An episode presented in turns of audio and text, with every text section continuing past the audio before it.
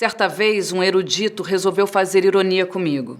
Perguntou-me: O que é que você leu? Respondi: Dostoiévski. Ele queria me atirar na cara os seus 40 mil volumes. Insistiu: Que mais? E eu: Dostoiévski. Teimou: Só? Repeti: Dostoiévski. O sujeito, aturdido pelos seus 40 mil volumes, não entendeu nada. Mas eis o que eu queria dizer. Pode-se viver para um único livro de Dostoiévski, ou uma única peça de Shakespeare, ou um único poema não sei de quem. O mesmo livro é um na véspera e outro no dia seguinte. Pode haver um tédio na primeira leitura, nada, porém, mais denso, mais fascinante, mais novo, mais abismal do que a releitura. Divaguei demais e desculpem. De Dostoiévski passo a minha infância. Há bastante de Dostoiévski, bastante de Dickens na Rua Alegre, em Aldeia Campista. Não será pura semelhança episódica, não. É uma semelhança, digamos assim, de atmosfera. Sinto que parte de minha infância está inserida, difusa, volatizada em certas páginas de Dickens ou de Dostoiévski. Por exemplo, eu poderia fazer com minha passagem pela escola pública uma antologia de humilhações. Está comigo, enterrado em mim, um perene menino humilhado. Essa foi a leitura de Nelson Rodrigues, O Óbvio Lulante, Primeiras Confissões.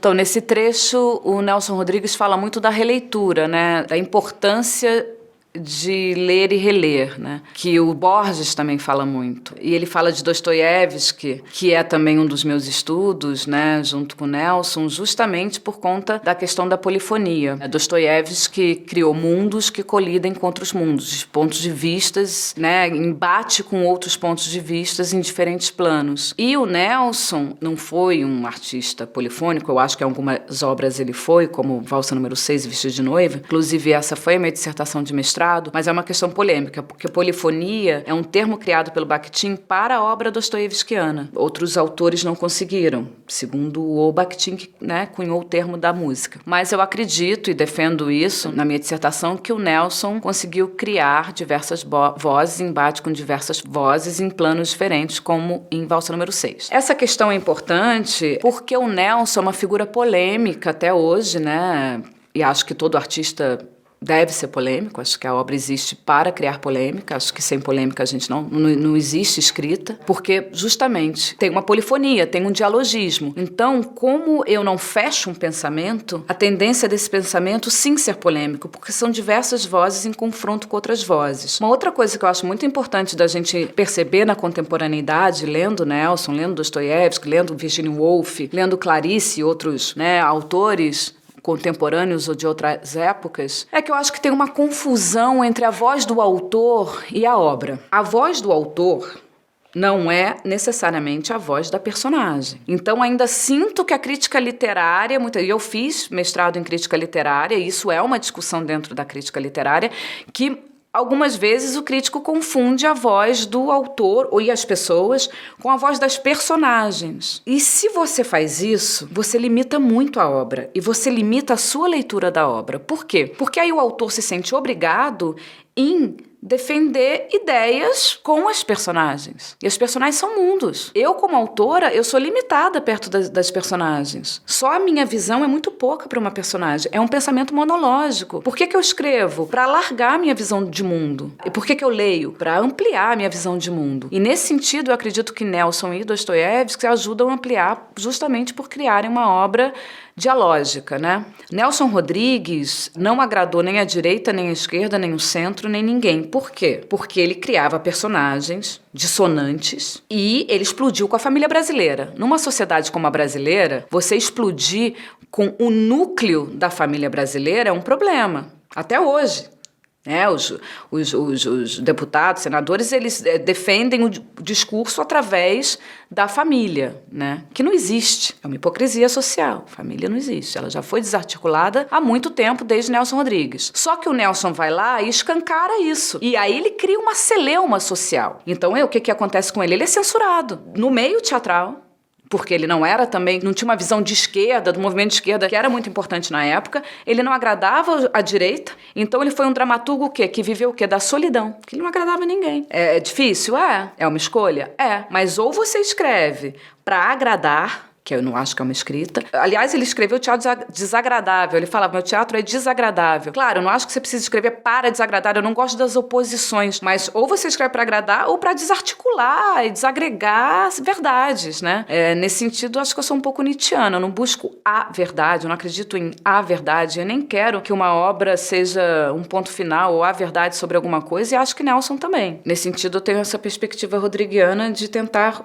desarticular mundos, né? Agora, ele pagou um preço muito alto, que é da solidão. Apesar do Vestido de Noiva ter fundado, né, ser um, um, dos fundadores, ele é um dramaturgo que foi um dos fundadores do moderno teatro brasileiro, e de ter tido críticas positivas, muito boas, depois disso ele entrou para o teatro desagradável. Nelson, é, nesse sentido, ele é um artista, né? Porque ele poderia ter repetido uma fórmula ali, né, com o Vestido de Noiva, e ele não repete. Ele vai para um outro caminho. Então ele tem o teatro mítico, ele tem o teatro, né, que o Sábato Magaldi dividiu e o Nelson concordou com essa divisão na publicação da, da, da obra completa, né, o teatro mítico, o teatro psicológico, tragédia carioca, né. Ele foi para diversos caminhos, ele arriscou muito na linguagem, por isso ele é muito rico. E aí, quando ele entra no Sete Gatinhos, quando ele entra no álbum de família, aí ele é odiado, né. Aí ele é um inimigo, é, o inimigo número um da sociedade. E eu acho ele muito corajoso nesse sentido. E essa coragem me motiva a escrever. Tem uma crônica dele que chama Sou um ex-covarde, porque como ele viveu também, é uma questão biográfica que eu acho que entra, ele viveu tragédias pessoais muito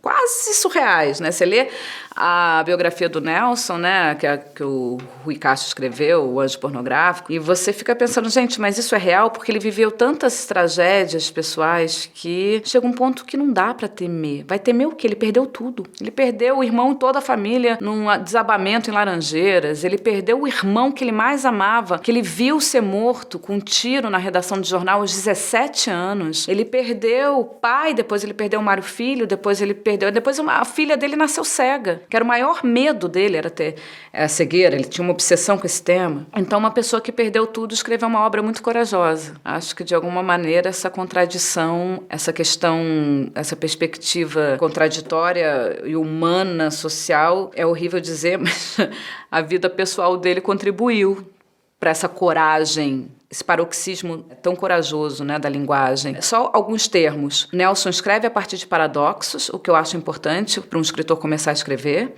né? Quando ele diz todo devasso é casto. É um paradoxo que eu acho que a gente tem que pensar na hora de escrever. Até os títulos, perdoa-me por me traíres, né? Os títulos do Nelson é, já eram paradoxos. E também a perspectiva do fundo falso das frases. Então, quando Edgar fala para, acho que é a Aurora, no, no Bonitinha Mais Ordinária, o mineiro só é solidário no câncer. Essa frase tem um fundo falso e a verdade está lá dentro é um procedimento poético que Nelson usa de quebra do senso comum. Então ele se utiliza de clichês para quebrar o senso comum das frases. E aí a Flora Susequind vai e cria o conceito de fundo falso das frases. Também acho um procedimento importante para se pensar a obra hoje. Gostou desse vídeo? Então aproveite, porque tem muita coisa boa te esperando aqui. Inscreva-se.